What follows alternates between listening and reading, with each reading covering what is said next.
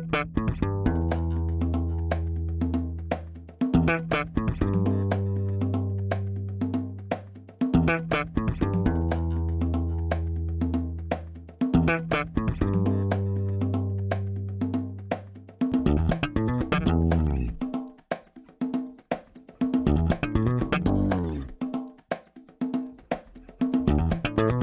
Este é o Tapa da Mão Invisível, podcast destinado àqueles que querem ouvir ideias que abalam sociedades e que não são ditas na mídia tradicional. Bem-vindo, Paulo Fux. Tudo certo, Júlio? Tudo beleza? Como é que tá essa vida? Tudo certo aqui em Porto Alegre e hoje a gente tem a honra de falar com duas pessoas em Mordor e não só uma, né? Tu conseguiu catar outro, outra pessoa que reside em Brasília. Tu tá, tá juntando o pessoal que trabalha aí na, na capital. Vamos ver o que, que eles estão aprontando. A gente, tá, a gente vai fundar o nosso Ancapistão aqui. Eu tô juntando os primeiros Brasília? aderentes. Em Brasília, sério? Em Brasília. Em Brasília, eu tô juntando os primeiros aderentes ao nosso, ao nosso primeiro Ancapistão, mas eu, a gente já entrevistou pessoas de Brasília. Mas esse cara tá falando de dentro do Reino do Mal, do lado de Sauron. Bem-vindo, Adriano Paranaíba. Olá, pessoal. Obrigado aí, Fux, Júlio. Pô, do caramba, hein? Sensacional. E não é mentira. Estou dentro aqui da garganta do monstro do Congresso Nacional. Cara, a gente já entrevistou o Marcel, o Alexis, o Rodrigo Marinho e outros, talvez, que trabalham por aqui. Mas, cara, falar de dentro do Congresso Nacional, essa foi sensacional. Pelo menos Mas- tu tá utilizando uma internet pública, gratuita e de qualidade, ou não? Gratuito eu não sei pra quem, né, meu irmão? Aqui, não é gratuito, não. O pessoal tá se lascando pagando imposto pra sustentar essa bagaça aqui, velho. Isso vem como o Brasil mudou, né? A gente está falando com tanta gente nossa aí em Brasília. Há dois anos atrás tinham quantos? Há quatro, quantos? Ainda mais dentro da barriga do monstro, né? É uma, uma mudada nos ares. Acho que isso é a representação da mudança que está havendo no Brasil. Existe aí pessoas há muito tempo, assim, que são boas, ao teu ver, Adriano? Não, tem muita gente boa aqui em Brasília, assim, tem, tem. Eu não me esqueço nunca. A primeira vez que eu vim aqui para o Congresso Nacional foi em 2015. Eu vim dar uma palestra num congresso justamente de mobilidade urbana e um consultor do Senado, que hoje é virou um grande amigo aqui, um grande brother aqui. Ele falou assim, chegou e, cara, eu leio os trens lá do Instituto Mises, é mal barato, pô, que legal, vocês, ó, pô, liberal muito massa e tal. Isso eu vejo também nas universidades, né? O pessoal, você já, sempre teve o pessoal que pensa liberalismo, mas nunca tiveram espaço, nunca tiveram condição de divulgar suas ideias e de ter players, né? A gente sabe tanto que é difícil você divulgar uma ideia estando sozinho, né? Só alguns grandes guerreiros aí da história do Brasil que conseguiram aí durante tanto tempo carregar essa ideia do liberalismo e agora todo mundo junto aí está conseguindo divulgar com mais intensidade. Imaginem o Roberto Campos, anos 80, no meio desse, desse antro aí, só ele, mais dois talvez. Imagina o que, que devia ser, o cara não enlouquecer, passar o dia inteiro lutando contra estatista, coletivista, e não tinha um outro liberal para bater papo com ele. Gustavo Franco, uma vez eu vi ele contando, quando ele estava lá no governo Itamar, né, fazendo plano real, ele foi visitar o Roberto Campos e, enfim, acabaram se aproximando, e ele almoçava uma vez por semana com o Roberto Campos. E que o Roberto Campos era completamente órfão de ter outro liberal aí para conversar com ele semanalmente. Imagino que fosse até necessário para o cara não perder a, a sanidade. Imagina, o tempo inteiro tu tá sozinho, falando para as pessoas o óbvio, né? E sendo chamado ainda de entreguista. É, esse era o apelido dele, né? Bob É. Fields, né? Bob Fields, exatamente. Mas então tu tem um grupinho já aí dentro, tem uma panelinha já, tem uns caras bacana, fora, fora, fora do novo, porque dentro do novo tem bastante cara bom mesmo.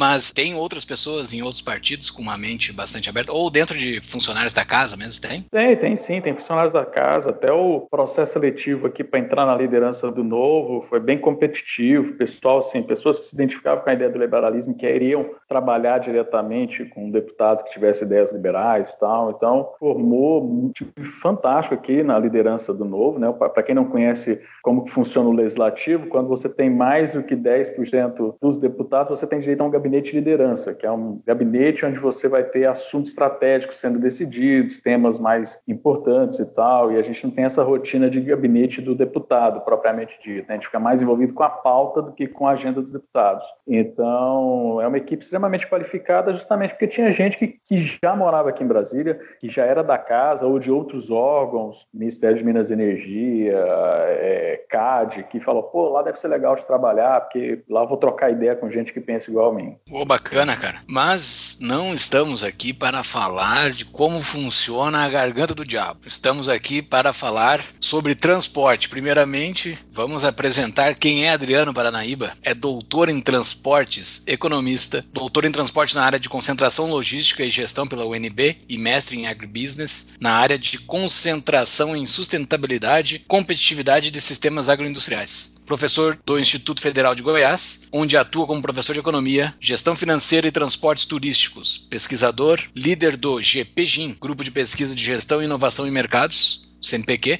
editor-chefe do periódico acadêmico Mises, pesquisador na área de economia dos transportes e mobilidade urbana, escola austríaca de mercado e processo de mercado com publicação científica em congressos e periódicos indexados de quatro continentes e livros sobre transporte e liberalismo. Atualmente está cedido à Câmara dos Deputados, realizando um trabalho de assessoria técnica na liderança do Partido Novo. Mais uma vez, muito obrigado pelo convite e valeu, Adriano. Manda, Fux. Pelo visto é hoje que a gente vai descobrir, Júlio, quem é que vai construir as estradas. Exatamente. Pô, cara, eu fiz uma lista de perguntas aqui, tu queimou minha primeira piada. Cara, não ah, deveria ter te cedido.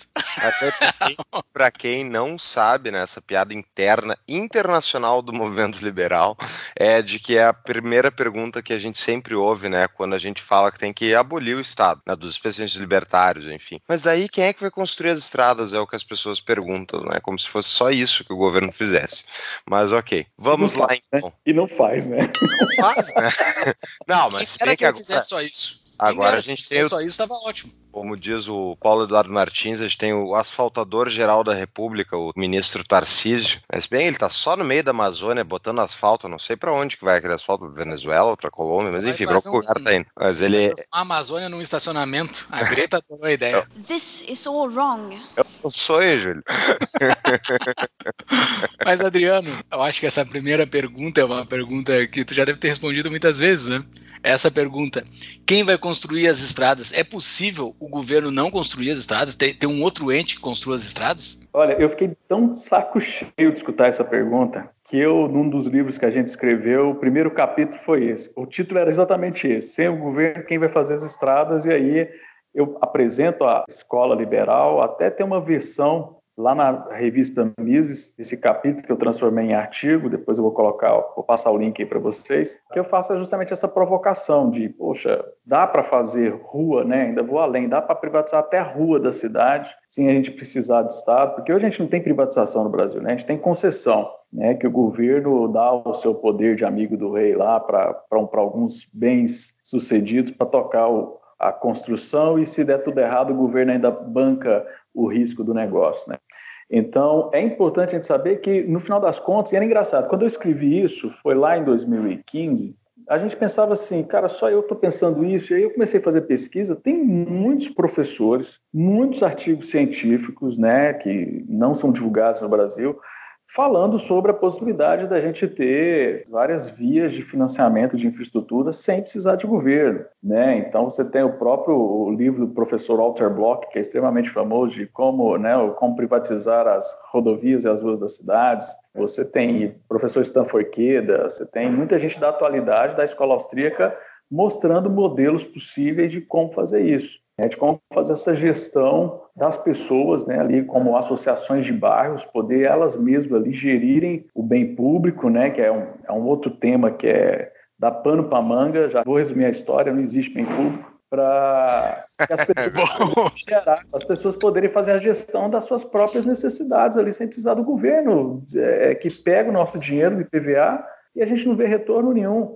E aí, infelizmente, muitas alas do liberalismo defendem, não, é só um problema de gestão. Não é um problema de gestão, é um problema de, até de custo de transação. Parece que é mais fácil você pagar um burocrata para o burocrata contratar um engenheiro para fazer a rodovia. Pô, já paga logo o cara para fazer a rodovia. Então, é uma discussão que surgiu no meu doutorado, essa ideia de fazer escola austríaca para valer, porque quando a gente é entusiasta de escola austríaca, né, é bacana, é legal, mas é no, no, doutorado que eu vi a necessidade, não, minha tese eu tenho que contemplar ideias da escola austríaca, nós temos que falar de liberalismo, então aí eu comecei a escrever mesmo artigo científico, os nossos livros, o último livro que eu lancei pela editora LVM, Transportar é Preciso, então sempre querendo mostrar que dá para a gente fazer uma discussão prática do liberalismo, né? não precisa ficar nessa brincadeira de utopia que é o que o pessoal faz quando faz a pergunta para a gente de quem vai construir as estradas? Ai, vai acabar, né?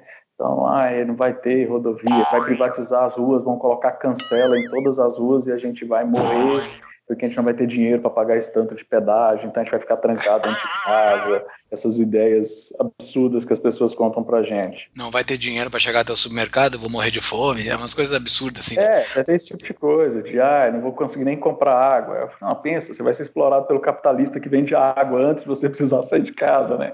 Então, você bebe água porque é o governo que te dá água. Não, você compra água, né? Então já é um bem tão importante quanto o transporte, que é a água, a gente achou uma solução privada para ela, né? Porque não dá para esperar no Brasil de beber água potável da torneira, né? Você tem que comprar água. Sim. O pessoal do nosso grupo Telegram fica nos pedindo que nós tenhamos episódios grandes, maior de uma hora. Porém, 20 minutos do nosso episódio acabou de ser cortado com essa explicação do Adriano, porque ele disse que não existe bem público. Ponto. Eu ia passar 20 minutos, mais ou menos, já me planejado para fazer várias perguntas sobre bem público para ele. Ele já chegou no fim e acabou. Então tá, pessoal, esse episódio vai ter 40 minutos. Eu vou contar os outros assuntos com o Adriano.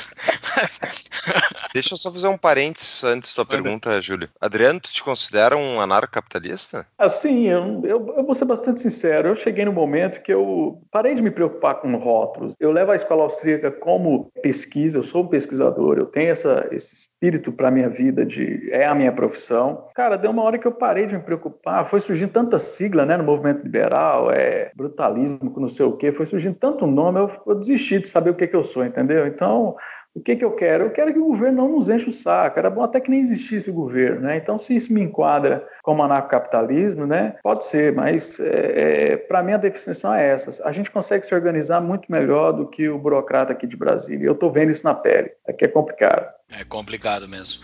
Mas a minha pergunta que eu ia te fazer é a seguinte: tá, tu falou que existem formas de privatização de estradas, mas existem modelos ao redor do mundo onde estradas sejam privadas? Ou até dentro do Brasil, existe regiões onde a estrada, o espaço onde está aquela estrada, o, o lote que está aquela estrada é de um ente privado? É de uma pessoa ou de uma empresa? Olha só, só para a gente ter uma noção: tudo começou privado. As ferrovias americanas começaram como rodovias privadas. As próprias rodovias começaram como privadas, né? O sistema de Londres de metrô ele começou como privado. Então, você sempre teve empreendedores, né? Quando a gente pega lá a história dos fundadores do Brasil, quem que a gente vê lá? Barão de Mauá construindo ferrovia. Então, os transportes, desde muito tempo atrás, a formação da civilização, eles foram iniciativas privadas, porque o transporte, no final das contas, ele é uma atividade meio. Então, a gente estuda lá em transportes, ah, o pessoal quer dar uma, uma atenção para transportes como atividade fim. Não, não é. Você vai construir um aeroporto na cidade, ele não vai levar desenvolvimento. O aeroporto ele tem o fim de levar pessoas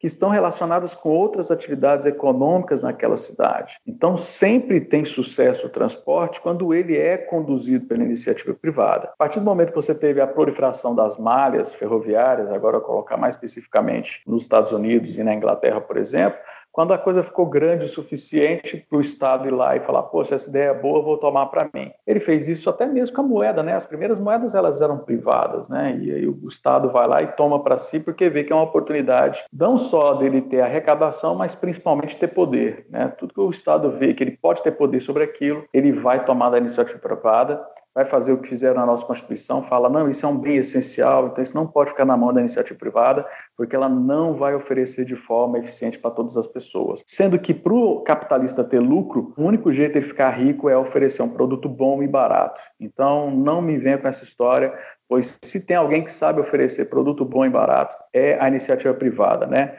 Recentemente vendo a discussão aqui sobre, sobre por exemplo, Correios, que está tendo forte aqui no Congresso. É interessante ver isso, né? O Correios não consegue entregar cartas. As pessoas falam que se entregar o Correio na mão da iniciativa privada, ninguém vai entregar a carta lá no Cafudó do Judas, mas as pessoas recebem papel higiênico, as pessoas hoje recebem Coca-Cola, e está tudo isso na mão da iniciativa privada, porque ela tem interesse em levar as coisas. Então, se a iniciativa privada tem interesse em levar as coisas para mercados consumidores, o transporte como atividade meio, ele vai acabar sendo muito bem imputado dentro do modelo de comercialização de bens e vamos bolar alternativas mais inteligentes para se transportar as coisas. Diga-se a Amazon que começou com a ideia de entregar via drone. Então, pô, quem que pensou em fazer uma rede de drones, quem vai levar os drones, né? Então, a iniciativa privada pensou nisso. Aí o que vai acontecer? Daqui a pouco vão regular o espaço aéreo para drone e é o governo que vai ter que tomar conta, né? Então, é, é surreal um pouco as pessoas pensarem nisso, né? É muito uma visão anticapitalista que nós temos na nossa cultura, no nosso jeito de pensar, e que quando a gente vê assim, ó, é possível, ah, parece até que uma venda sai da frente dos olhos, né? Porque, poxa, né? como é que eu nunca pensei nisso, né? Então, a verdade é essa, as pessoas querem mentir para a gente. O transporte ele começou como iniciativa privada para resolver problema privado de transporte de mercadorias e de pessoas. Então, nada melhor do que a iniciativa privada para resolver esse problema. Tá, mas vamos entrar então na questão dos bens públicos, né? Porque eu, quando estava fazendo faculdade de economia, é ali que começa a primeira justificativa para todo o intervencionismo na economia. Ah, então tu tem bens públicos, tragédias comuns, né? O que não tem dono. Então, por exemplo, o lago não tem dono, então as pessoas não têm incentivo para preservar os peixes e vão pescar demais, né? E portanto vai acabar os peixes e todo mundo vai ficar sem peixe. Então, esse tipo de argumento é ensinado lá no início da faculdade de economia e daí justificam-se né, o início das intervenções estatais. Por que, que tu diz que não existem bens públicos, Adriano? Então vamos lá. Lá na faculdade de economia a gente tem um problema muito sério. Vários. Pega...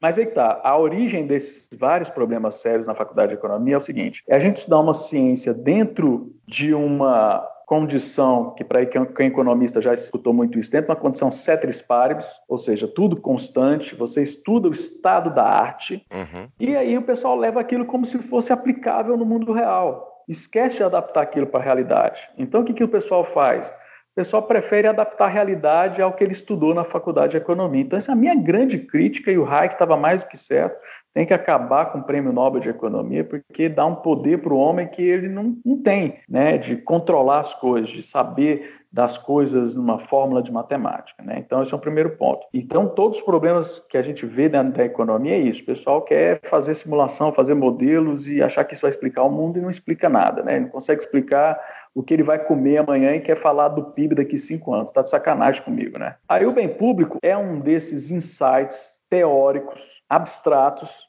que o pessoal pegou na teoria e quer aplicar no mundo real. Por exemplo, o que é a teoria dos bens públicos? Bens públicos são bens que têm custo marginal zero, receita marginal zero, que não tem dono, todo mundo teria acesso, então é, não pode ter um ente privado, porque ele vai privatizar o acesso, né, no sentido de privativo e não como de propriedade privada, uhum. sobre aquele bem. Bem, vamos às falhas, né? Tudo que a gente chama hoje de bem público não atende à teoria. Vamos pegar transporte. Transporte é bem público? Todo mundo fala que é bem público. Pergunta, então o ônibus não podia lotar. Pela teoria econômica, o ônibus, se ele fosse bem público, ele não podia ficar cheio de gente, porque se ele lotou, significa que ele não é bem público. Tem mercado. É, é, então não tem essa. Ele tem uma escassez dentro dele. Tu não consegue duas pessoas sentar sobre o mesmo banco. É isso o que pro... tu quis falar? É, justamente. Você, você lota, chega uma capacidade ele encheu, poxa, então ele não é um bem público. Como, por exemplo, um exemplo que a gente vê em alguns livros, o ar, né? Ah, o ar é um bem público. Tá, o ar até dá para imaginar que todo mundo tem acesso, de fato, realmente, tá, com um pouco de poluição ou não, mas todo mundo consegue ter acesso. Aí já vem o outro lado, né? Se era para todo mundo ter acesso, por que, que a gente paga o bilhete? Né? Porto Alegre aí fala que a empresa é estatal. Então todo mundo entra de graça no ônibus, né? Por que, que tem que pagar a passagem? Então não é bem público, pô. Então tá de sacanagem comigo. Vocês resolvem. É bem público ou é bem privado, gerido por uma estatal. Mas a gente paga passagem porque os governantes são governantes capitalistas maus, porque a esquerda quer que a passagem seja de graça. Eu acho que tu tá invertendo o frame. Por que, Pô, que mas... o ônibus não é de graça? Não dava pro ônibus ser de graça? Não é um bem público? Pois é, ué. Essa é uma pergunta que eu faço e ninguém me responde, né? Ah, é porque a gasolina não é um bem público e tem que pagar os custos da gasolina. Pô, mas a gasolina é a Petrobras, que é a empresa estatal? Pô, então... Tá, estão dizendo que existem ajuda, né? custos... Né? Existem custos no final das contas, as coisas custam dinheiro, recursos. Coitado do motorista tem que receber salário. O motorista tem que receber salário. É Mas assim, a história do ônibus é interessante. Assim, eu acho que é meio fácil, embora o deboche que a gente fez aqui, que eu fiz principalmente, mas é fácil de entender por que o ônibus não é um bem público. Mas eu me lembro que na faculdade me falaram sobre a luz da rua, a luz do poste como um bem público, como o mais fácil de definir como um bem público, porque todo mundo pode usar aquela luz da rua. Não seria isso um bem público? Sim, mas aí que tá. É, ele tem custo, né? Alguém paga o custo. Que no final das contas é a população que paga por um bem específico daquela rua, correto? Então é um custo difuso para a sociedade, que no final das contas esse é o objetivo do governo, que a gente não tem o controle de onde o governo está gastando o dinheiro nosso para a gente conseguir fiscalizar. Então o governo pega tudo que é gasto difuso possível, fala que é bem público, então sempre fala para um bairro que ele não tem luz porque está terminando de investir na luz do outro bairro para poder investir aqui na sequência, né? Então sempre fica criando essa expectativa para a gente continuar pagando, sustentando o governo, sendo que a gente poderia muito bem fazer a conta de e se nós nos virássemos aqui e a gente mesmo pagasse, os moradores do bairro pagassem pela luz? Porque eles têm interesse das ruas serem seguras, né? Então, eles têm interesse de que a rua deles seja agradável. Ah, Adriano, mas eles Sim. vão ter custo. Ah, Adriano, vamos voltar para o custo. Ah, mas se os moradores fizerem a própria rua, eles vão ter um custo naquilo. O Hofberg,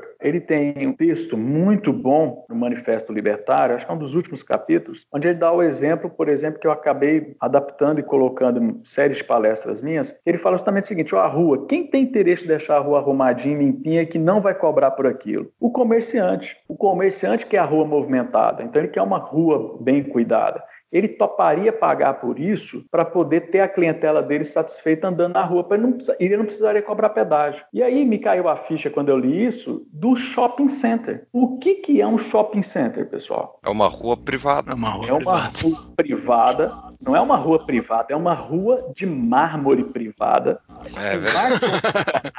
Com ar-condicionado. Ar-condicionado, segurança, né? Uhum. É show, às vezes tem show lá de música, de alimentação. E se você quiser entrar no shopping ficar o dia todo à toa, você não vai pagar nada. Por quê? Porque você é um potencial consumidor que o shopping quer você. O que é um shopping bom? O pessoal não paga caro para ter uma loja no shopping bom. O que é um shopping bom? Um shopping está cheio de gente. Olha o pin que deve estar tá dando a cabeça dos professores de economia quando fala que o tal do free rider é ruim e o shopping center paga caro para ter um monte de free rider lá dentro. Mas se essas pessoas não estivessem consumindo, eles não teriam interesse. Por exemplo, um bando de adolescente que fica passeando no shopping é parte do custo que eles aceitam. Tudo bem, mas o pessoal uma hora consome. Vezes eu estava justamente num debate na USP, na FEA, justamente falando isso isso. Eu falei isso do shopping e tal, porque a ideia é o seguinte: imagina se todo bairro virar. Porque o shopping, o que, que é? É a fuga é a fuga dos lojistas dos bens públicos, certo? Se esses lojistas estivessem na rua, privadas por eles mesmos ali, cada associação de bairro teria ali sua associação comercial tocando, você teria vários shoppings conectados, de uma certa forma. Aí um professor lá da USP Ribeirão, na semana de escola austríaca do ano passado, no debate, perguntou assim, e se ninguém consumir? Eu falei assim, agora imagina uma cidade onde ninguém consome nada. A cidade vai pronto, deixa morrer. Né? Pô, tá de sacanagem. É porque a gente está imaginando o shopping como ilha, como ele foi constituído hoje, para justamente fugir da falta dos tais de bens públicos que o governo prometeu para o lojista que oferecer quando ele paga IPTU e não oferece, que é segurança, saneamento, esgoto, rua bem cuidada, calçada, tudo isso que a promessa do governo não cumpre, o shopping é a fuga desse pessoal para lá para o shopping. Então imagina se você faz essa administração de shopping dentro dos bairros, né? os bairros, né? Então, uma das ideias lá desse artigo que eu recomendei para vocês, a minha ideia é isso: ó, a gente pega o bairro, transforma numa SPE, os moradores e lojistas viram acionista dessa SPE, ela já tem um capital que é o imóvel, é o imobilizado de todo mundo, dá para captar recursos de investimentos, porque você vai ter empresas instalando ali, novos comércios surgindo, e aí a coisa seria extremamente rentável. Os próprios moradores, não só na questão comercial, os próprios moradores teriam interesse do seu bairro valorizar, porque se o bairro valoriza, o seu imóvel valoriza. Olha só, o próprio egoísmo de ter o seu imóvel valorizado, o cara faz o bairro valorizar valorizar. É o que acontece com o condomínio, o prédio, né? Por que, que o prédio ali, a gente tem interesse de pintar o prédio todo, convencer todo mundo a pintar o prédio todo para ficar bonito, não pintar só o seu andar? Para valorizar o prédio, que é o seu bem no final das contas, né? Ninguém mora num, num edifício que quer só o seu apartamento de luxo e o prédio do lado de fora todo caindo nos pedaços. Então, até mesmo em momentos de egoísmo de valorização imobiliária, as pessoas podem muito bem beneficiar o bairro onde eles moram. Quem é que não conhece ainda a nossa patrocinadora CapTable, que é a plataforma da Startse para você investir em startups com alto potencial de crescimento e rigoroso acompanhamento? Acesse captable.com.br barra tapa e ganhe um e-book gratuito sobre como investir em startups. No site você vai conhecer os projetos que estão sendo captados. Eu já investi. E você? E esse conceito, como se fosse condomínios, né? Tu falou o instrumento de uma SPE, mas como se fosse condomínios para poder gerir os bens que atualmente são chamados de bens públicos, mas, mas que não são, locais dentro de áreas residenciais.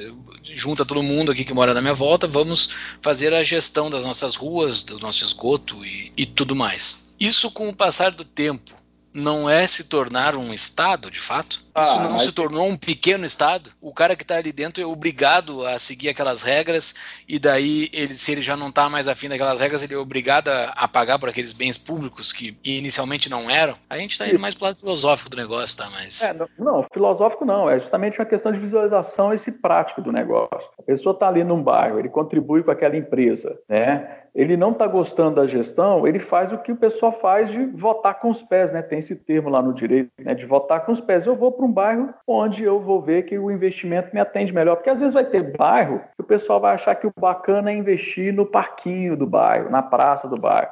E às vezes você não curte isso, você quer que tenha mais loja, tenha mais arranha-céu.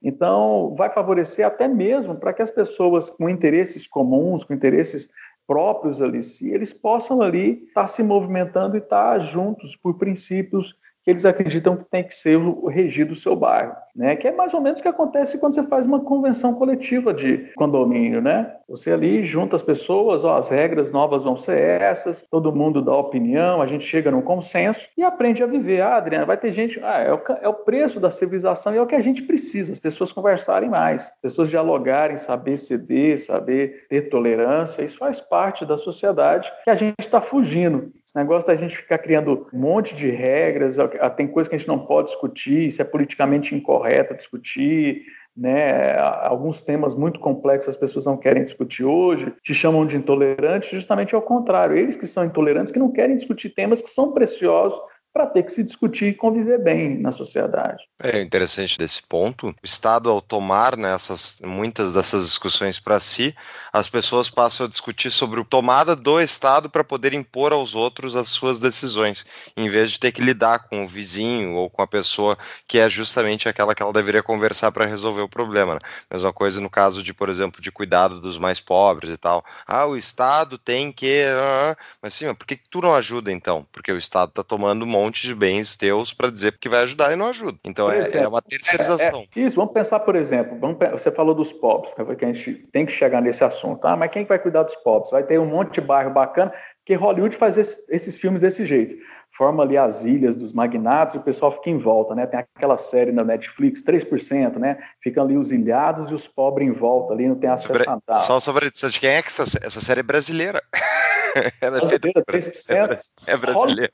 Hollywood é tudo isso. Só que o que acontece no mundo real é o contrário. A tecnologia ajuda a inserção dos mais pobres. Vamos pensar no, no pobre. Ah, quem vai ajudar o pobre a ter ônibus e tal? As próprias empresas que, no seu egoísmo, vamos chamar assim, querem que o funcionário chegue em dia, chegue na hora. Então, ela mesma vai providenciar um transporte específico ali para o seu funcionário para que ele possa chegar. Um exemplo real que aconteceu isso foi na cidade de Gurgaon, na Índia. A Índia tem uma cidade privada chamada Gurgaon, e lá ah, foi a Google, foi as grandes empresas para lá. E aí tem uma entrevista no YouTube muito bacana do do presidente regional lá da Google, e falou assim, mas vocês mudaram para cá, não tinha esgoto, não tinha transporte, vocês tiveram que fazer tudo? O cara falou assim, é, nós tivemos que fazer tudo, mas, pô, melhor a gente fazer do que ficar esperando o Estado fazer e não faz nada e tal. Então, eles mesmos criaram as linhas de transporte dos funcionários para justamente o, o funcionário poder ir em casa e trabalhar. Então, tem toda essa preocupação do privado para dar máxima produtividade para o seu funcionário. Porque produtividade não é aquilo que a gente aprende no filme do Charlie Chaplin, que o cara acelera a máquina lá e o cara rapidinho fica correndo lá, cai dentro da máquina e tal. Produtividade é o cara produzir mais com menos. Para fazer isso, ele tem que ter mais tecnologia no serviço dele. Ele tem que ter mais tecnologia ao seu dispor. E quem que oferece essa tecnologia é a iniciativa privada, são as empresas. O Estado, se dependesse do Estado, a gente estava até hoje usando computador Cobra, lá da época da década de, de 90. Verdade. É, mas era brasileiro, né? Era de qualidade, né? protegia é, a nossa indústria. Né? É, protege os empregos, né? Está protegendo protege, emprego até protegeu hoje. bastante emprego. Olha só, ah, dentro dessa teoria dos bens públicos, a gente poderia dizer que justiça e segurança a gente conseguiria também, como bens públicos disponível para todo mundo, a gente consegue alocar em, em meios privados? Um Sim, produtor privado consegue? Consegue. Nós temos uma experiência legal nos Estados Unidos, está certo. É, um, é uma cidade pequena, é do subúrbio de Atlanta, então não é muito grande, mas é um modelo legal de se observar. Uma cidade chamada Sand Springs, é subúrbio ali de Atlanta. O que, que eles fizeram? Eles privatizaram, eles fizeram um convênio com uma empresa para terceirizar o 91, o telefone de ligar e fazer a chamada polícia de emergência e tal, né? Aí aquela parceria foi dando certo, a empresa foi pegando mais serviços. Então hoje ela administra toda a regularização fundiária. Ela, ela, a empresa ela é contratada pela prefeitura para tocar a cidade. Então, até o Palácio da Justiça lá, então quem que você tem privado, é, público hoje lá é só o cargo do prefeito da secretária, o cargo do xerife, o chefe do corpo de bombeiros e o juiz, né, que é eleito também. O juiz lá não, serve de comparativo nosso, porque lá nos Estados Unidos você tem eleição de juiz igual você tem de prefeito, né? Então, lá é uma experiência muito bacana e, é, e eles fazem justamente isso. Eles fazem uma reunião da cidade e fazem metas de 10 anos. Falam assim, ó, nós queremos que a cidade esteja assim daqui 10 anos cria indicadores e a empresa vai fazendo. Se a empresa não atender os indicadores lá de expectativa estão, a meta é trocar a empresa. Aí troca a empresa e contrata outra. Mas está acontecendo o contrário. Essa empresa está pegando outros municípios perto porque está mostrando o sucesso dela e as prefeituras estão preferindo terceirizar a oferta desses bens públicos para você poder ter o sistema aí melhor tocado. Que coisa sensacional. Quem escreveu sobre isso foi até. Eu fui lá por causa de um artigo que eu li no site do ILISP, não sei se ainda está no ar e tal, que ele fala sobre a cidade de Santarém. Aí eu fui lá para confirmar. Aí quando eu fui lá, foi bacana, porque a sede da Mercedes-Benz nos Estados Unidos estava mudando para lá justamente porque eles queriam ir para uma cidade que tivesse maior qualidade de vida para os funcionários. Olha aí que legal. Achei o artigo, vou colocar na show notes então. Sensacional. Mas nós temos um exemplo de uma cidade que é virtual, Fux, que é a cidade do nosso grupo do Telegram, o grupo do Tapa da Mão Invisível, é. o grupo mais livre da internet. É verdade, é verdade. É. E onde é que tu acessa isso, Júlio? Quem quiser receber o carimbo no passaporte para entrar no grupo do Telegram do Tapa da Mão Invisível, é só entrar no nosso Apoia-se apoia.se barra tapa da mão invisível, faz uma contribuição mensal de no mínimo 10 reais e você receberá esse carimbo no passaporte, essa estrada privada para entrar diretamente no nosso grupo, mas depois não tem mais saída, vai ficar lá. a pergunta que eu quero te fazer é sobre isso agora. As cidades privadas, tendo o exemplo de condomínios, é fácil de entender, porque dentro de condomínios as coisas ocorrem de forma meio privada e, e vai se gerando a infraestrutura. Mas de como é que faz a conexão desses grandes caminhos que existem dentro dos países? Como, por exemplo, uma BR, uma estrada que atravessa de ponta a ponta, uma ferrovia, tem um monte de dono no meio do caminho, porque um cara no meio do caminho não vende, já inviabiliza todo o negócio, né? Essa é a teoria. Como é que se resolve esse problema? Vamos lá. Primeiro, eu quero discutir o seguinte problema. Para que, a gente precisa de rodovia no país todo? Para que, a gente precisa de ferrovia no país todo? Por que, que o tiozinho que é pedreiro na cidade de São Paulo tem que pagar um monte de impostos, e boa parte desses impostos vão para fazer uma ferrovia que ele nunca vai usar? Né? Então, a minha pergunta é, o objetivo, voltando para a ideia de privado, né? Por exemplo, nesse capítulo do livro, que foi o primeiro livro que a gente escreveu sobre liberalismo, que é Transporte e Liberalismo, juntei um, um bando de amigo maluco aqui que fazia doutorado comigo na UNB, que gostava da ideia de liberalismo, e falei assim, vamos cada um escrever um artigo e a gente faz um livro, né? Infelizmente esgotou, eu acho que tem, às vezes, um ou outro autor que está vendendo na internet, no Mercado Livre, está esgotado, mas eh, de repente até tá retoma de fazer isso, mas como tem os artigos, como é uma coleção de artigos, esses artigos estão disponíveis disponíveis na internet é fácil, né? Então, nesse capítulo que eu falo de eu tenho, você tem, tenho né?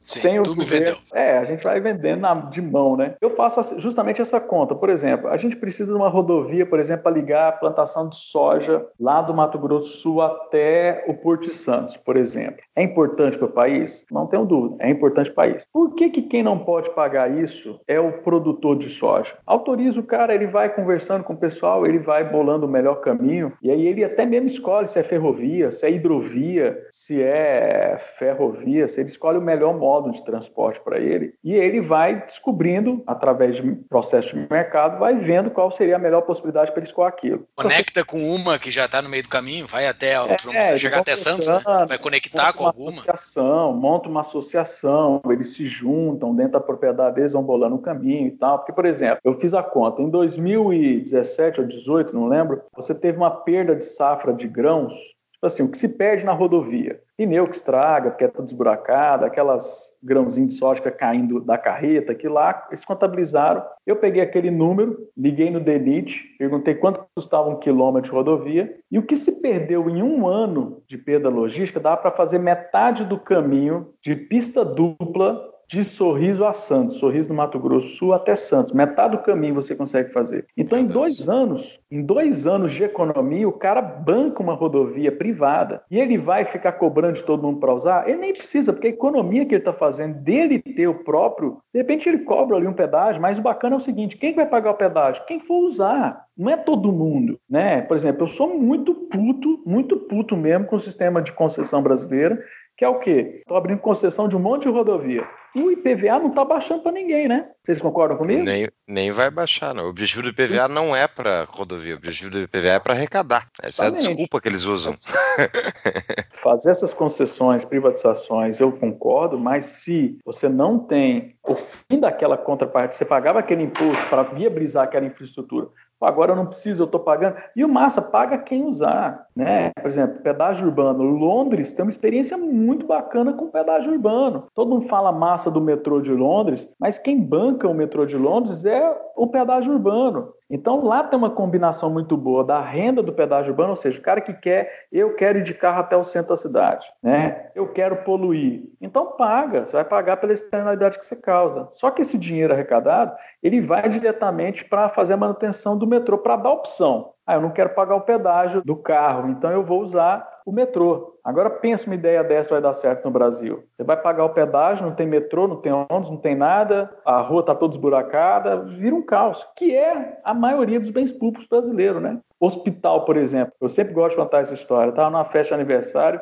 Aí um cara perguntou, Adriano, o que, que você acha do SUS? Eu, ah, é uma droga, tem que privatizar o hospital tudo. Aí o cara, ah, mas se privatizar os hospitais todos, os capitalistas malvadões vão cobrar uma fortuna no leito de UTI e as pessoas vão ficar em filas, morrendo na porta de hospital. Eu falei assim, cara, você acabou de descrever o SUS para mim. É, exatamente. O SUS é um na porta, morrendo, conseguindo vaga na UTI. Você acabou de me descrever o SUS, meu irmão. Você tá de sacanagem comigo. Aí vamos lá, por que, que as coisas são caras? Por que, que o privado cobra tudo caro?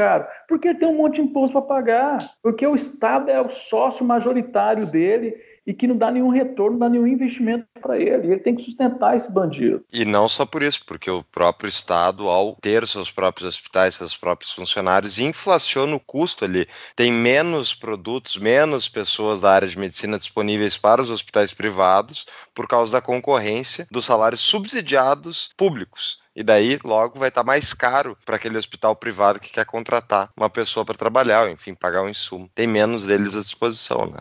E Mas o privado o... tem que cumprir uma série de regras também, né? Que encarece demais. A gente fala muito do imposto que encarece os, os nossos produtos, mas a quantidade de regras acessórias que uma empresa tem que cumprir completamente fora do seu core do negócio ali é absurdo. Isso faz subir muito o custo de manter aquela equipe toda para atender todas essas obrigações que o Estado nos obriga e a gente nunca está cumprindo cumprindo todas porque são regras demais, né? É, olha só, você tem empresas no Brasil que não tem departamento de inovação, mas tem o departamento jurídico. Toda empresa tem um departamento jurídico. Uhum. Você tira o empresário da perspectiva empreendedora dele. Né? Uhum. Ele, em vez de estar pensando em como empreender, como melhorar, como competir melhor, como vender mais, mais barato, e com isso ele ficar muito rico, ele tem que ficar pensando de como eu vou me lidar com essa nova lei, ah, essa nova resolução, essa nova portaria que saiu, que é um inferno na vida do empresário. Mas, Adriano, tu falou das concessões, especificamente governo atual federal tem feito bastante concessões. Qual seria a tua solução e quais são os problemas da concessão? O semelhante problema da concessão é esse. É uma crítica que eu faço diretamente à política do atual governo, né? Qual foi o problema do governo anterior? Ele fez concessões onde ele dizia a taxa interna de retorno daquele negócio, porque para evitar que o cara fique rico, né? Eu tenho que dar uma taxa de retorno para o cara, porque senão ele vai ficar milionário. Ele não pode ficar milionário com bem público, né? Então, eles definiam a TIR baixa e para compensar isso, o BNDES emprestar dinheiro. Então, por que, que muitas concessões. É sério, teve muitas concessões que deram errado. Por quê? Porque, como o pessoal estava tudo sendo preso na Lava Jato, não podia pagar o dinheiro do, do, do BNDES. Isso aconteceu com a BR-153, com a concessionária Galvão, que ela não chegou a nem começar a concessão, ela entregou antes da hora, porque uma das contrapartidas era receber não sei quantos milhões do BNDES, que era um modelo que o FHC usou lá nas teles, né? As teles, ele fez o leilão, só que boa parte da grana que ia ser do leilão era com dinheiro do governo, então já está errado aí, beleza. Esse novo governo está cometendo outro erro, um outro tipo de erro, que é o quê? É apostar nas ortogas. O que é ortoga? É o dinheiro que o cara paga no leilão para ganhar ganhar a concessão. É ótimo para financiar o caixa do governo hoje, mas ele cria dois problemas. Primeiro, é uma forma do governo falar que ele vai ser refém daquele cara pro resto da vida. Por quê? Porque, pô, eu te dei dinheiro, você vai ter que me ajudar. Então já cria esse clientelismo. E segundo, o objetivo não tem que ser a arrecadação de dinheiro. Se o governo depois não conseguir fazer as contrapartidas do próprio governo, porque como são tudo concessões, o governo assume o risco junto, você vai ter o problema de ter a devolução dessas concessões e o pior, eles vão poder cobrar com juros e correções a ortoga que foi paga. Então, estou muito preocupado quando esse pessoal começar a ver que o governo não está bancando a diferença, não está fazendo a parte do contrato, que é o que mais acontece, e começar a pedir o dinheiro da ortoga de volta. Aí vai dar Mas, muito problema. Mas que contrapartida o governo tem que fazer na concessão? Na concessão, o governo depende do contrato. Por exemplo, nós temos os contratos dos aeroportos que a Infraero fez. Tem aeroporto que a Infraero é responsável para fazer a manutenção do estacionamento, por exemplo. Mesmo o aeroporto sendo privado, entre aspas, aspas, aspas né, é, não é privado, é uma concessão, um pedaço das obras ainda continua sendo responsabilidade do governo. E outra, o governo assume responsabilidade de risco. Porque quando ele ganha a licitação, o cara faz a conta de que ele vai ter um atendimento de tantas mil pessoas. Para isso, ele chega num determinado equilíbrio. Por exemplo, em determinada rodovia, tantas pessoas vão passar, ele faz a conta de quanto que ele vai precisar de cobrar de pedágio, e com isso ele vai acabar criando o fluxo de caixa dele. Se não passar aquela quantidade de pessoas, o fluxo de caixa dele fica comprometido existe uma legislação no Brasil que fala que o governo tem que compartilhar esse risco e pagar a diferença. Então tem muita rodovia no Brasil que você, além de pagar o pedágio, se aquela rodovia não tiver um fluxo de caixa positivo, o governo tem que pagar ainda uma diferença. Isso acontece muito.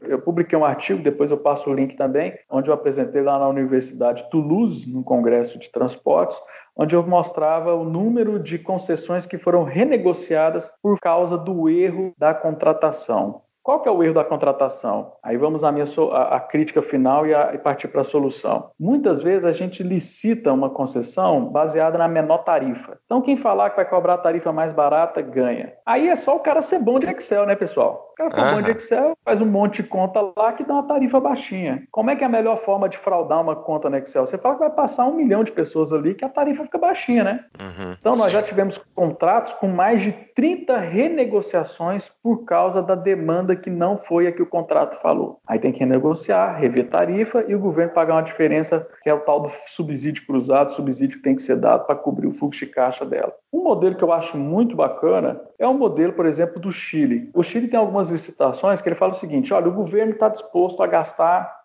X reais com essa obra. Quem apresentar o melhor projeto ganha. Uhum. Então, melhor do que isso. E outra coisa, o governo tem que privatizar, não é só fazer a concessão, ele tem que vender, ele tem que dar aquele ativo para o cara e falar assim, ó, toma que o filho é teu. Não estou nem aí para a taxa interna de retorno do seu negócio. e tem como aí. fazer isso no Brasil? Tem não. como vender uma estrada? O Estado pode vender uma estrada? Não, não pode. Infelizmente, nós temos que tocar fogo na Constituição para poder fazer isso. Como é que é? Tem dia marcado já para isso? Tem dia? Que a gente divulga aqui no Tapa daí. Nossa. dia vai ser sensacional.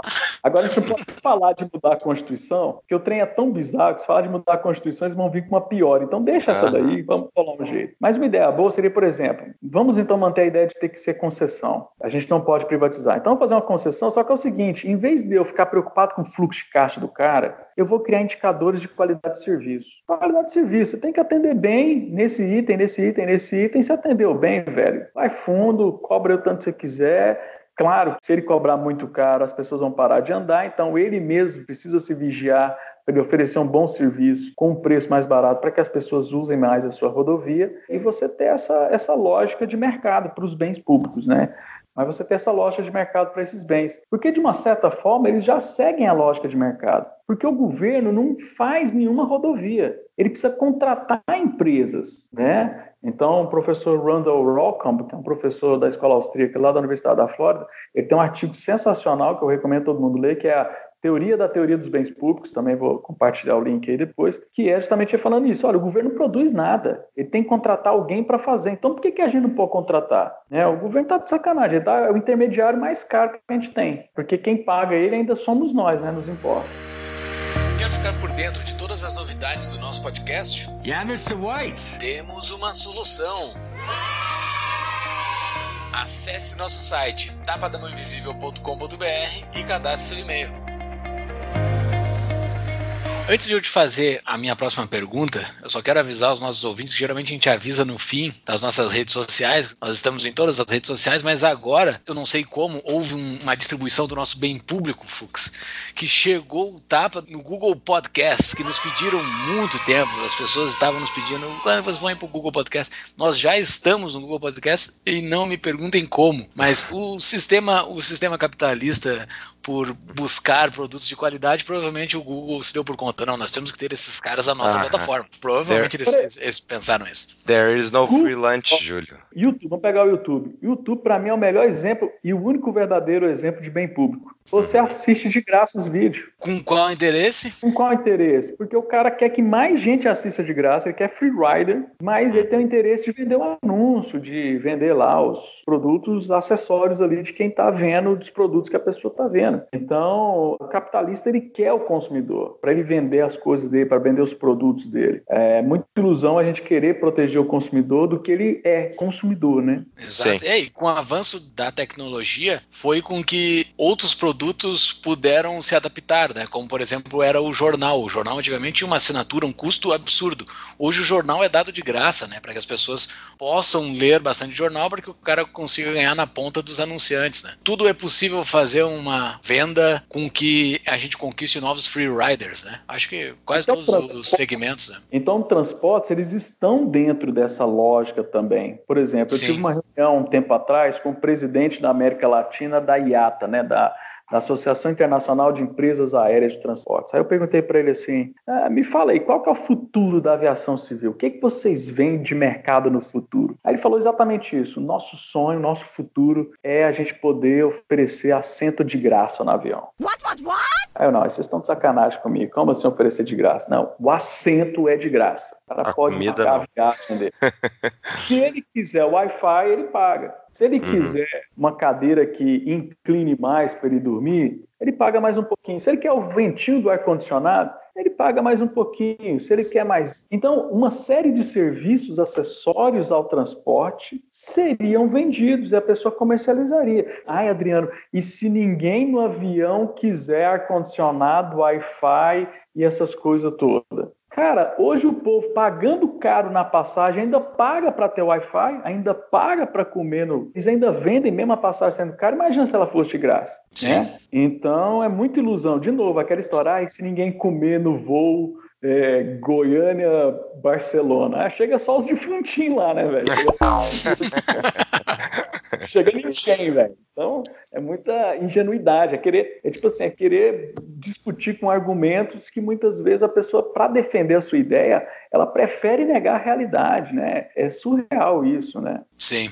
E aqui em Mordor está acontecendo um movimento, né, que tu até que me relatou, sobre a MP do Plano de Mobilidade Urbana. O que, que é essa MP? E ela vai nos ajudar ou é um cavalo de Troia? É o seguinte, essa MP aí é uma bagaça de horrível. O que, que ela faz? Quando a gente criou lá o Plano Nacional de Mobilidade Urbana em 2012, o pessoal colocou na lei que as prefeituras com até 20 mil habitantes teriam dois anos para fazer o plano de mobilidade urbana. Que é o quê? É dizer como é que vai funcionar. Pensar, falar assim, ó, pensa prefeito, como é que você vai oferecer transporte para a população? E condicionou se as prefeituras não fizerem, não recebe grana de mobilidade urbana. Que de boa faz todo sentido. Eu não quero planejar o transporte. Beleza, então você não recebe grana do Ministério, na época era o Ministério das Cidades, agora é o Ministério do Desenvolvimento Regional. Se você não quer pensar em transporte, tudo bem, mas você não recebe grana para financiar o transporte. Ué. Não tem por que a gente dar dinheiro para você para um trem que você nem sabe, que você nem fez um plano, você não fez nenhum risco no mapa como é que você vai fazer. Que é muitas vezes, muita mobilidade urbana no Brasil é feita assim, infelizmente. Aí houve uma mudança da lei que deu sete anos para o pessoal. Ah, não, tá muito apertado o prazo, a gente precisa de sete anos. Sete anos acabou agora de 19 de abril. E a SMP quer jogar para mais um ano de prazo para o pessoal fazer. Cara, tá de sacanagem, né? O cara que não fez em sete anos não vai fazer. Mas aí que tá, não é prorrogar o prazo, é prorrogar o prazo para o cara continuar recebendo dinheiro de mobilidade urbana sem pensar na mobilidade. Olha o tanto que a gente está surreal no Brasil. Além do cara não querer oferecer mobilidade urbana, ele ainda pega dinheiro. Aí o que, que ele faz? Ele pinta lá de vermelho umas ruas, fala que fez ciclovia, Aí ele faz um, cava uns buracos lá e fala que pôs um BRT, não pôs BRT coisa nenhuma, ele só pôs um ônibus mais comprido ali e falou que é um BRT. Então, é surreal as pessoas não quererem pensar, o público não quer resolver o problema de mobilidade urbana das pessoas. E quem que a gente está vendo resolver o problema de mobilidade urbana das pessoas hoje? Empresas privadas. Uber, empresas de patinete, né, é a Green, né, a Yellow, a Green, tem outras empresas oferecendo ônibus, serviço de ônibus via aplicativo, né, hoje na minha cidade, Goiânia, já tem uma empresa que oferece o serviço tipo um Uber de ônibus. É um micro-ônibus de Uber que você compartilha a viagem, que nem o Uber Pool, mas compartilha com até 14 pessoas e a viagem fica muito mais barata, né? E acaba com o problema de falta de estacionamento e outra coisa, de pôr muito carro na rua. Então, o que a gente está vendo... Mas o governo deixa isso? Está deixando lá em Lá em Goiânia estão em fase operacional de testes. Vão ser seis meses de testes. Vamos torcer para o governo ver que foi uma boa, né? E deixar isso daí acontecer. Um outro movimento que está acontecendo aqui em Brasília é justamente um projeto de lei que o deputado Vinícius Forte do Novo está relatando, que ele está querendo colocar justamente essa questão tecnológica dentro dos transportes. Então, colocar patinete, opções de aplicativos, deixar livre. Porque no final das contas, quem faz a mobilidade urbana é a prefeitura. Aqui em Brasília a gente só faz as diretrizes. Então, se a gente tem diretriz que fala para o cara priorizar tecnologia no uso do transporte, porque o transporte não é transporte, ele é um serviço, né? Ele não é a rodovia, ele não é o ônibus, ele é um serviço de transporte, como a gente falou no começo, é uma atividade meio, ele não pode ser uma atividade fim, ah, é importante ter ônibus. Não. Por que, que a gente tem que ter ônibus na cidade? Não é porque tem que ter ônibus. Qual é o objetivo do ônibus? É transportar. Então vamos bolar um jeito mais eficiente de transportar as pessoas, de repente funciona. Né? A gente não conseguiu reduzir o problema de transporte de cargas dentro das cidades, né? E as empresas até descobriram que era bem melhor você começar a carregar mercadorias para abastecer as lojas com veículos menores, fica mais fácil estacionar, essas coisas. Então, o mercado vai achando soluções melhores do que legislações que simplesmente proíbam fazer isso, proíbam fazer aquilo. Então, vamos torcer, porque esse projeto vai ser votado. Se passar aqui na Câmara, vai para o Senado, aí volta para cá. Então, muitas vezes, é que nem a reforma da Previdência, vai desidratando e às vezes as coisas legais podem ficar no caminho. Mas vamos torcer para que o bom senso de entender que o transporte também precisa se reinventar, a gente precisa de uma disruptura para o negócio e a tecnologia faz parte disso. Ela vai ajudar muito. Não é só você colocar tecnologia no que tem hoje, é a tecnologia mudar o que a gente tem hoje. Né? Será que a gente precisa mesmo de ônibus? Será que já não é um problema também da cidade, como ela é pensada, dos bairros, o uso do solo, né? Eu, durante muito tempo, achei que eu era pesquisador da área de transporte, mas hoje eu estou vendo que eu sou muito mais um pesquisador da área de uso do solo porque se o uso do solo é mal usado, você vai precisar de transporte para buscar as pessoas cada vez mais longe. Então, é mais um uso mais racional do uso do solo. Então, basicamente, mais liberdade vai trazer redução de custos, uma otimização e melhoria da sociedade. É, que nem sempre, então, até onde a gente viu nesse, nesse podcast, né, Júlio? A gente sempre chega na mesma conclusão, né? Impressionante. Acho que a gente tem um viés, hein? A gente tem um viés, isso. Eu, eu não acho, tenho certeza. E sobre o uso do solo, a gente falou bastante no episódio com o Anthony Ling, né? Foi muito bom o episódio. O Anthony, né? Pô, o é, cara. O Anthony é sensacional. site deles é da hora, muito bom. Eu, eu gosto de ler muito os artigos de lá. É, dá para ver o quanto isso impacta no nosso dia a dia, né? A gente não se dá por conta, mas a utilização do uso do solo, a utilização do solo, o uso do solo muda completamente o jeito que a gente interage com a cidade e, e com as pessoas, né? muda completamente tudo. Mas Adriano, indo para o nosso fim, tu tens uma dica de livro para nós, né? Além das tantas dicas que tu já nos deu é. no decorrer do episódio. Citaste eu vários, já botei aqui. Dicas, mas a dica principal eu vou dar agora. É o livro Opa. Transportar é Preciso, uma proposta liberal. Por coincidência, o nome do autor é o mesmo meu. Olha só. É, o cara também chama Adriano Paranaíba. Cara bom também. Esse livro que eu escrevi junto com um grande amigo chamado Eliezer Bulhões, que ele é técnico lá do DENIT. E a gente tinha, como eu falei, o nosso livro tinha esgotado, e aí a IVM o pessoal perguntou, ó, oh, vamos publicar com a gente, né? E a gente mandou o livro para o conselho. Os caras falaram assim, não, mas esse livro aqui é um monte de artigo científico, às vezes o público, a gente queria uma coisa para o público entender, para o público, assim, o cara que nunca ouviu falar de transporte, pegar aquilo, ler e entender, né? Então, aceitamos o desafio, a gente começou a escrever ele quando começou a greve dos caminhoneiros, tem até um capítulo, o capítulo final é análise nossa sobre o problema dos caminhoneiros no Brasil, de onde surgiu esse problema da tabela do frete, a gente dá uma solução lá que a gente achou. A gente pensou na solução possível. Então, assim, a gente faz muitas propostas liberais é, para o setor hidroviário, que é muito subestimado no Brasil, e a gente precisa tratar as hidrovias como um ativo a ser vendido mesmo. A gente tem que ganhar grana com as hidrovias, nós temos hidrovia para caramba, por que a gente não está ganhando dinheiro com isso? Não é nem transportar, é poder ganhar grana mesmo com isso. A gente desenha lá um modelo de precificação de hidrovia.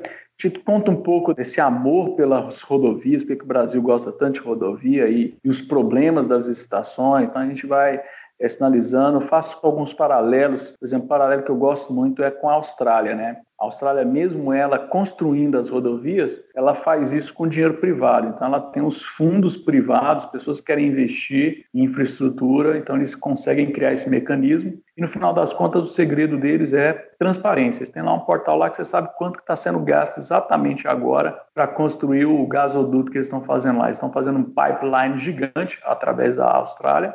E muita gente vê que isso não é bem público, vê que aquilo é um lugar para ganhar grana então tem muita gente investindo grana nisso e a população ganha, porque o privado vai pôr grana na quina, porque no final das contas vão fazer um gasoduto. Beleza, faz um gasoduto e depois a gente vai ter que pagar pelo uso do gasoduto. Então não adiantou nada o, setor público investir naquilo. A gente vai ter que pagar também depois para usar, que nem ah, os ônibus, né, as linhas de ônibus, essas coisas. Fazemos a discussão de mobilidade urbana, que tem muito a ver com a questão, nós fomos muito felizes que ainda não estava se discutindo os patinetes, a gente falou justamente de um problema de infraestrutura. A prefeitura fica hoje preocupada com Uber, com patinete, com um monte de coisa, e não está preocupado com o, o, a infraestrutura. Hoje, se cai alguém e morre por causa do patinete, aí a prefeitura, ó, tem que regular os patinetes. Ah, tem que... Não, ela tinha que tapar a porra do buraco lá.